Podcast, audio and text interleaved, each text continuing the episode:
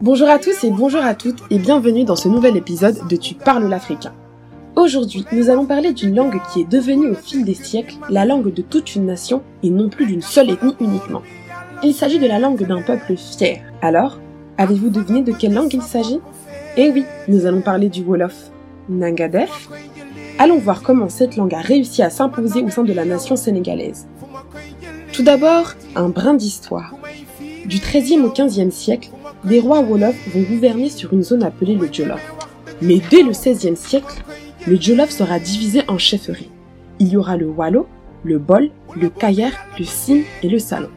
À partir de ce moment-là, le Wolof s'installe et se diffuse. Selon Diop, qui était d'ailleurs lui-même issu de l'ethnie Wolof, les Wolofs et donc la langue Wolof seraient originaires d'Égypte. On parle Wolof au Sénégal, au Mali, en Mauritanie et en Gambie, bien que le Wolof gambien soit différent du Wolof sénégalais.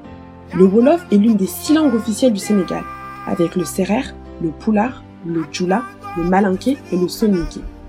16 millions de personnes parlent Wolof à travers le monde, alors que l'ethnie Wolof représente seulement un peu plus de 9 millions de personnes, soit environ 40% de la population sénégalaise. Comme beaucoup de langues que nous avons déjà vues, le Wolang est une langue véhiculaire.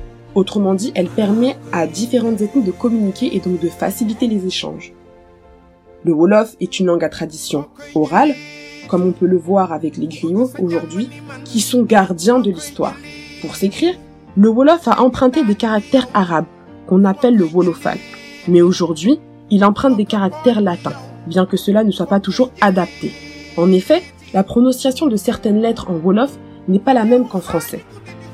Aujourd'hui, au contact de langues comme le français ou l'anglais, on observe l'apparition d'argots, comme le franlof. Il s'agit d'un mélange de français et de Wolof. Certains d'ailleurs critiquent ce phénomène par crainte à long terme de la disparition du Wolof au profit du français.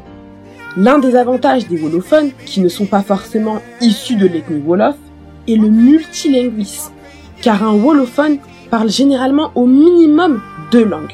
Cette langue a donc une capacité à unifier une population au sein d'un pays et dans sa diaspora. Le Wolof tend à se populariser grâce à des artistes comme Youssou N'Dour, Viviane Chidid, Wally Seck ou encore plus récemment Adjouza.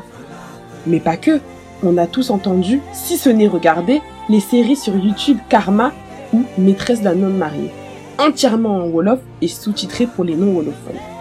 Amis wolophones, sachez que votre langue est appréciée. La langue est un héritage légué par nos ancêtres, alors chérissons-la.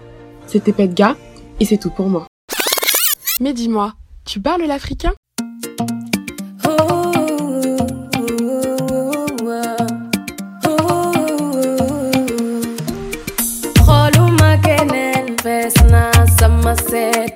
Jigéen ji waxee jëf du am jotu tontu.